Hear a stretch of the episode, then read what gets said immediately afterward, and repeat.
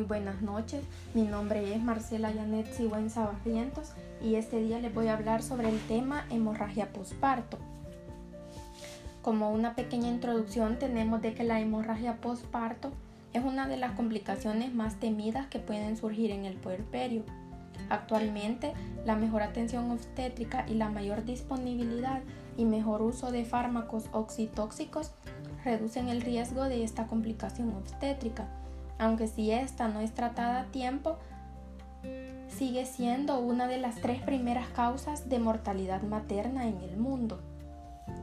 Como definición de la hemorragia posparto, tenemos de que es la pérdida de sangrado vaginal mayor de 500 ml después del parto vaginal o mayor de 1000 ml post cesárea o disminución del 10% en el hematócrito de ingreso acompañada de síntomas o signos de hipovolemia en las 24 horas posteriores al nacimiento. Dentro de la hemorragia postparto tenemos de que esta puede ser temprana o tardía. La hemorragia postparto temprana es la pérdida sanguínea mayor de 500 ml durante las primeras 24 horas postparto o la presencia de signos y síntomas de inestabilidad hemodinámica o necesidad de transfusión sanguínea. La hemorragia posparto tardío es el sangrado que se presenta después de las 24 horas posparto hasta las 6 semanas después del parto. El diagnóstico de la hemorragia posparto es clínica y el tratamiento va a depender de la etiología de la hemorragia. Como bien he dicho, hay muchas causas por las que puede haber la hemorragia posparto y por ende, el tratamiento va a ser diferente para cada patología. Por eso, al final, solo se va a mencionar como el tratamiento generalizado que se tiene que dar para controlar la, hemorragia postparto, porque esta tiene diferentes causas y entonces este, son tratadas de diferente manera.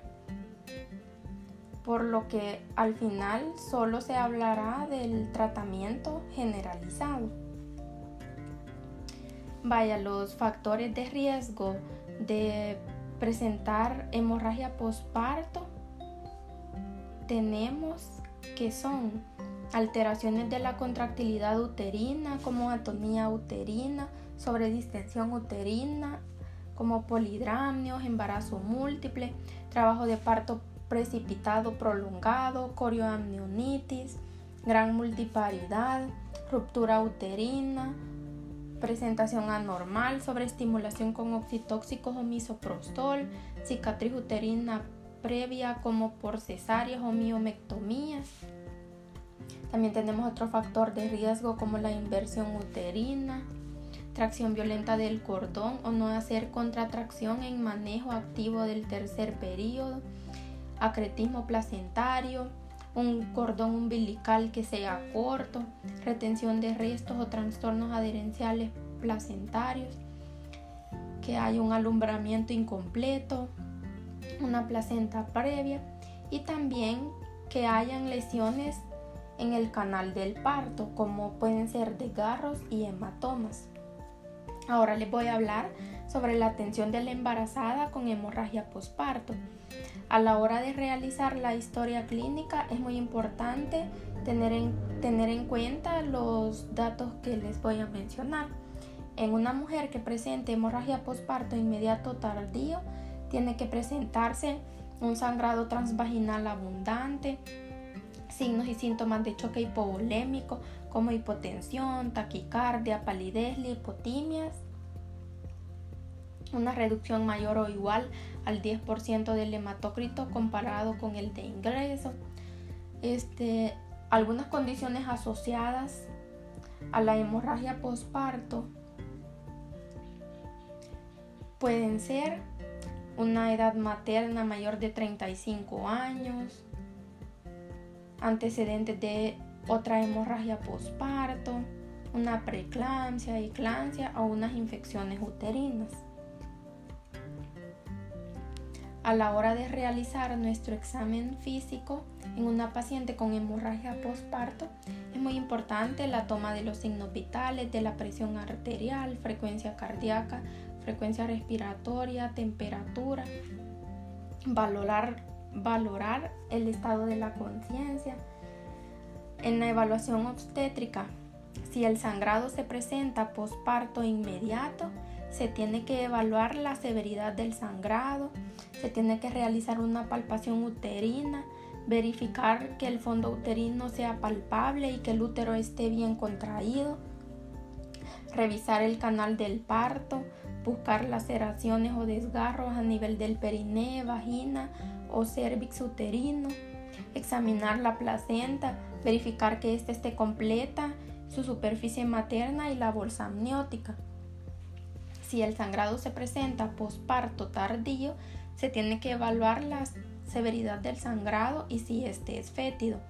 Realizar palpación uterina, estimar el tamaño uterino, puede estar subinvolucionado y si existe dolor a la palpación. Y también se tiene que revisar el canal del parto. Al momento de hacer diagnóstico en nuestra paciente con una hemorragia posparto, se puede hacer por tres formas, pero como el que nos va a decir de que eh, está presentando una hemorragia postparto siempre va a ser el clínico, que este va a presentar un sangrado evidente, pueden haber presencia de desgarros, una inversión uterina o retención placentaria. Por ultrasonografía podemos ver que haya retención de restos placentarios o colecciones pélvicas o sangrado en la cavidad. Y en los exámenes de laboratorio nos van a indicar que puede haber presencia de anemia y alteración de las pruebas de la coagulación. El manejo, como ya les había mencionado, que el tratamiento va a depender de la etiología de la hemorragia. Al momento de realizar nuestro manejo general,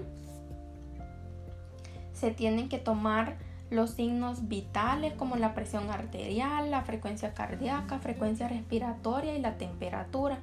Evaluar el estado de la conciencia, determinar si hay choque hipovolémico y tratarlo, canalizar dos vías endovenosas con catéter número 18, tomar exámenes de laboratorio, que estos tienen que ser un hemograma completo, la prueba cruzada, perfil de coagulación, tiempo de protombina, tiempo parcial de tromboplastina, fibrinógeno, prueba del tubo y la falta de formación de un coágulo después de 10 minutos o un coágulo blando que se deshace fácilmente sugiere una coagulopatía.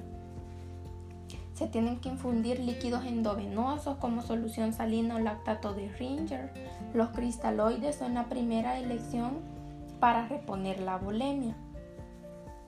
Preparar hemoderivados como glóbulos rojos empacados y plasma fresco congelado.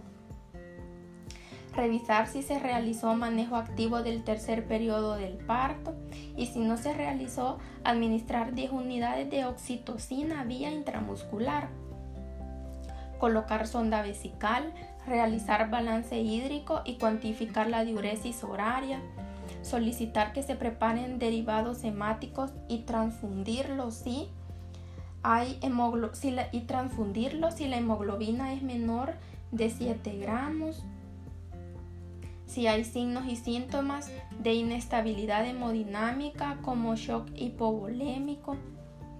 También es muy importante hacer diagnóstico diferencial de la probable causa de la hemorragia postparto. Verificar si el útero está contraído por palpación, si hay hipotonía o atonía uterina, realizar masaje uterino y extraer coágulos para permitir que el útero se contraiga adecuadamente. Si la placenta no ha sido expulsada 30 minutos después de la finalización del segundo periodo del parto, realizar tracción controlada del cordón y masaje uterino. De no lograrse, se tiene que considerar un acretismo placentario. Si la placenta ya ha sido expulsada, verificar su integridad. examinar el cuello uterino, la vagina, vulva, el periné en busca de desgarros o laceraciones sangrantes.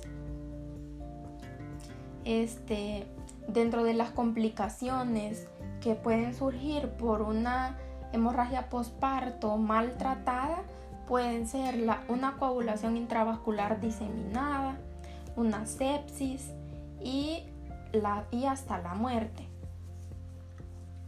Bueno, esperando que esta información haya sido de mucho provecho.